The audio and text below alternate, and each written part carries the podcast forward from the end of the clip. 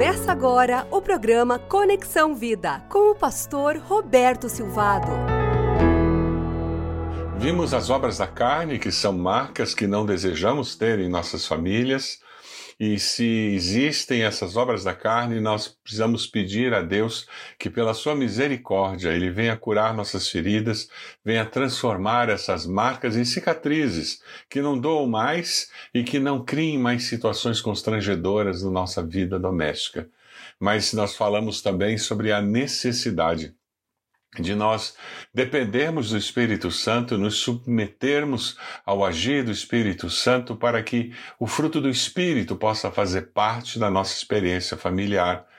Por isso digo, Gálatas 5,16, vivam pelo Espírito, e de modo nenhum satisfarão os desejos da carne. Pois a carne deseja o que é contrário ao espírito, e o espírito o que é contrário à carne. Eles estão em conflito um com o outro, de modo que vocês não fazem o que desejam. Mas se vocês são guiados pelo Espírito, não estão debaixo da lei. Existe liberdade, a liberdade do agir do Espírito Santo de Deus.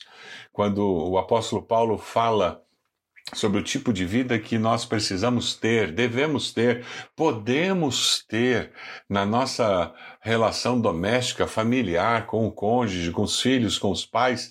Ele fala sobre o fruto do Espírito, o resultado da presença, do agir do Espírito Santo em nossas vidas. E ele fala sobre o fruto, não frutos.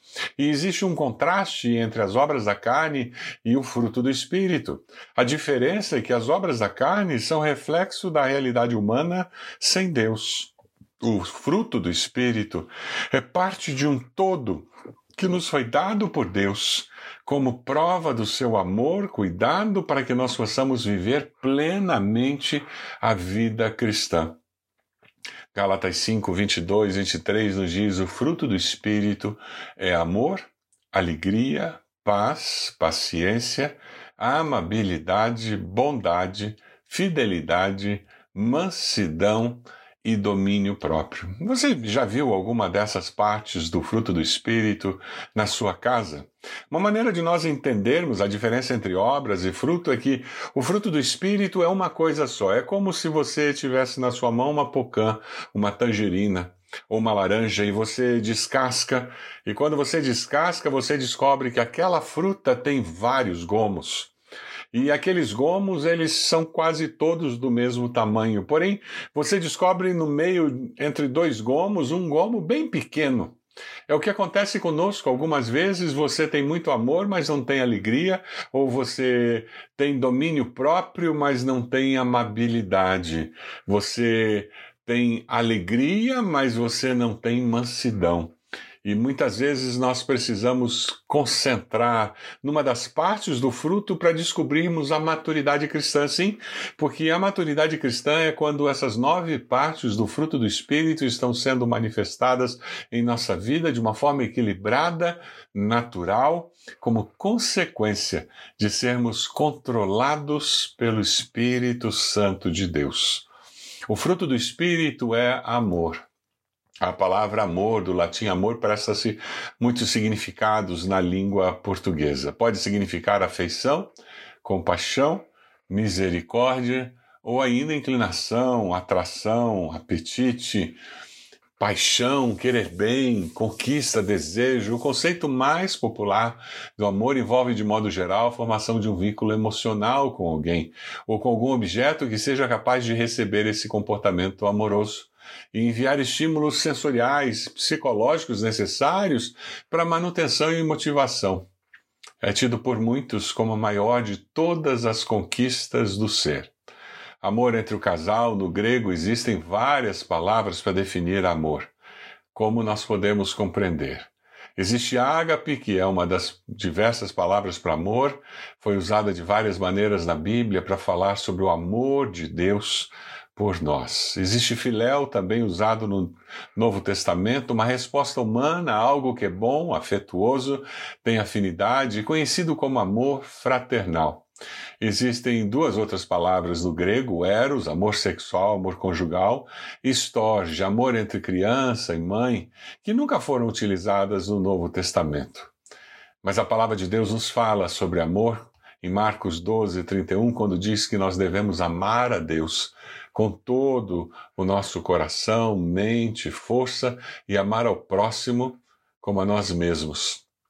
Quando o apóstolo Paulo, em 1 Coríntios 13, nos diz: Agora permanecem a fé, a esperança e o amor, mas a maior de todas é o amor.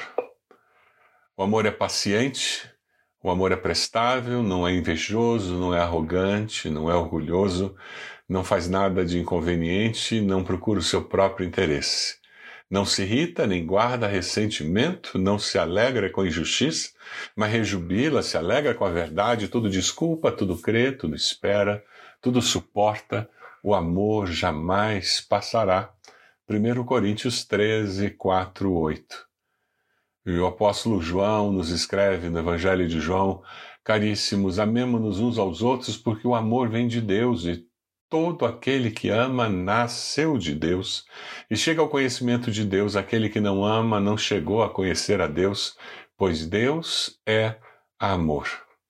E o amor de Deus manifestou-se dessa forma no meio de nós. Deus enviou ao mundo seu Filho unigênito para que por ele tenhamos vida. É nisso que está o amor. Não fomos nós que amamos a Deus, mas foi Ele mesmo que nos amou e enviou seu Filho como vítima de expiação pelos nossos pecados. Caríssimos, se Deus nos amou assim, também nós devemos amar-nos uns aos outros. Quando você pensa na palavra amor, você é desafiado com essa primeira parte do fruto do Espírito, essa forma mais sublime uh, de se relacionar com uma pessoa. Jesus demonstra o seu amor por nós para nos ajudar a ter um referencial. E nós precisamos descobrir como é possível nós vivermos dentro de casa num relacionamento de amor. Entre irmãos, pode haver todo tipo de amor sacrificial é lindo demais quando nós vemos cumplicidade entre os irmãos. Eu me lembro quando nossos filhos eram pequenos e eles brigavam por alguma razão e nós os colocávamos de castigo. E passados alguns minutos, de repente eles estavam de longe falando com o outro quando estavam sentados de castigo, combinando o que fariam depois. É tão gostoso termos uma atmosfera de amor em casa, em que, mesmo quando chega a discórdia, a desavença, nós conseguimos enxergar mais do que aquela discórdia e desavença, porque existem vínculos mais profundos. E esse é o projeto de Deus, essa parte do, do fruto do Espírito nos ajude a ter vínculos mais profundos do que as circunstâncias, do que os acontecimentos, para que nós possamos viver um pedaço de céu dentro da nossa casa. Eu ouvi a história uma vez de um homem alcoólico que, quando chegava em casa embriagado, chutava a porta e gritava: Cheguei! Inferno, doce inferno! Quem fazia daquele lar o inferno era ele quem transforma o nosso lar no inferno ou num pedaço de céu? Você, eu, cada um de nós. Nós podemos transformar o nosso lar no lugar onde existe amor ou onde existe desamor. Amor, que é parte do fruto do Espírito, existe, é possível, e somos nós que, pelo agir do Espírito Santo na nossa vida, podemos levar amor para o nosso lar. Amor, alegria. É a segunda parte do fruto do Espírito, muito importante. Alegria pela vitória dos filhos, alegria pela vitória um do outro, Algumas traduções antigas usavam a palavra gozo, que nossa sociedade tremendamente maliciosa foi deturpada e perdemos a possibilidade de usá-la sem ela ter uma conotação sexual. As escrituras sagradas, nas novas versões, usam, não usam mais a palavra gozo, mas a palavra alegria, que transcende as circunstâncias. Não é simplesmente estar alegre porque está dando tudo certo, é ter alegria porque eu estou satisfeito comigo mesmo, com a vida, com o meu Deus, porque eu satisfeito com o meu Deus, eu tenho certeza de que Ele está no controle.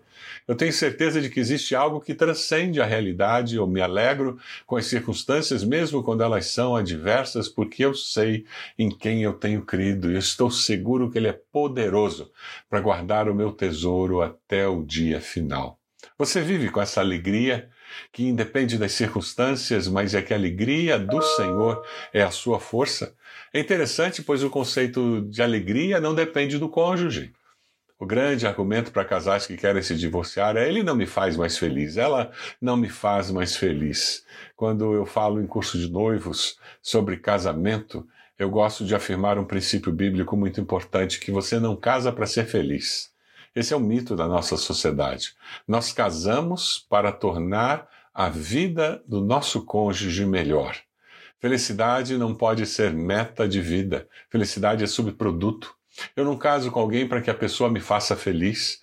Eu caso para construir um futuro com alguém. E quando eu faço um futuro com alguém, eu descubro essa parceria, essa, essa companheira, este companheiro, eu encontro uma motivação maior de vida ao fazermos isso.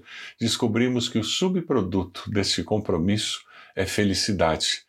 É nos sentirmos felizes com o que existe entre nós. Muitas pessoas andam frustradas, correndo atrás da felicidade e não encontram. Quem tenta ser feliz e corre pela vida tentando ser feliz, morre infeliz. O Espírito Santo nos dá essa alegria interior que transcende as alegrias momentâneas que você pode ter. Você tem vivido com amor e com alegria dentro do seu lar? Eu quero desafiar você a assumir esse compromisso com você mesmo e com Deus. Senhor, eu quero orar por cada pessoa que está nos ouvindo agora, que conhece o Senhor e que sabe que o Espírito Santo quer produzir essas partes do fruto do Espírito na sua vida. Eu oro nesse momento de uma forma específica, para que o Senhor produza dentro do coração desses que estão orando comigo amor e alegria. E que isso venha impactar as suas famílias, Deus. Nós oramos assim no nome de Jesus. Amém. Deus abençoe você, Deus abençoe sua família, Deus abençoe sua igreja. Viva com amor e com alegria. Você acompanhou o programa Conexão Vida. Acesse bacacheri.org e conheça um pouco mais da IBB, uma igreja viva.